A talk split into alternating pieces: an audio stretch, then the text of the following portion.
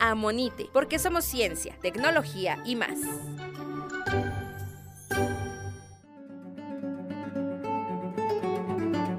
Capitán Cubrebocas.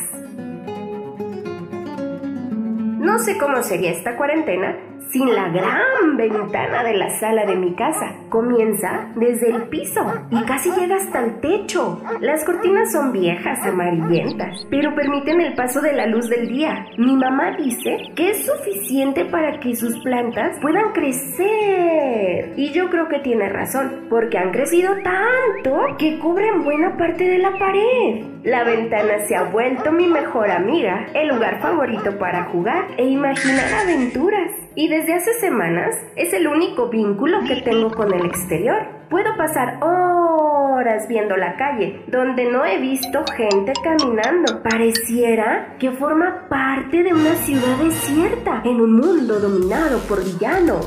El mayor villano, coronavirus. Es tan diminuto que solo se puede ver a través de un microscopio.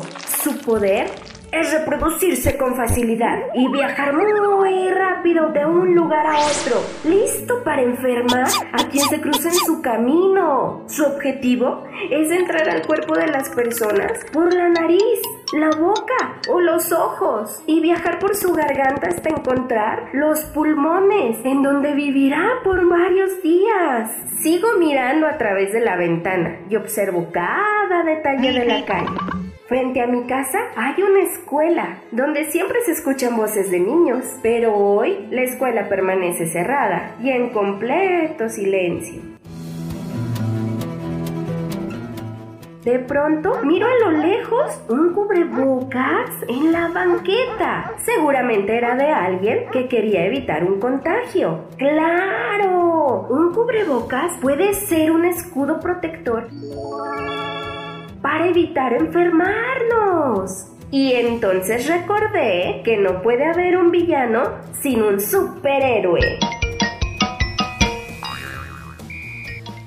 Y sin retirar la mirada de la calle, imaginé a un superhéroe que vendría a salvarnos del enemigo coronavirus. Así surgió el Capitán Cubrebocas. Está listo para combatir al malvado villano y saldrá a las calles de todo el mundo para defendernos.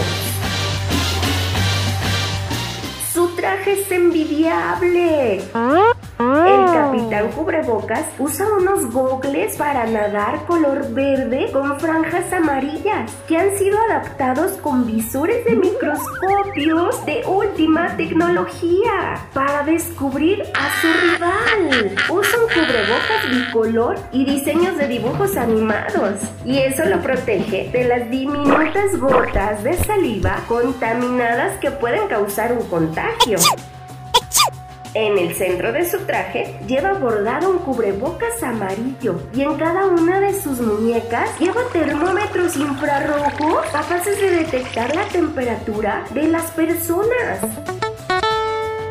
Y por si fuera poco, en su mano derecha sostiene su escudo protector, una botella de jabón que le ayudará a vencer a su archienemigo el coronavirus. Ha paralizado al mundo entero y aterrorizado a sus habitantes. El capitán cubrebocas sale a las calles. A su paso, detecta cambios en la temperatura de algunas personas enfermas las toma entre sus brazos y las lleva a un lugar seguro, poniéndolas en aislamiento social hasta su recuperación, evitando nuevos contagios. Luego enfoca sus visores, detectando la presencia del villano en paredes y superficies. Enfoca su escudo protector y avienta chorros de jabón líquido para eliminar la capa de grasa que protege al coronavirus.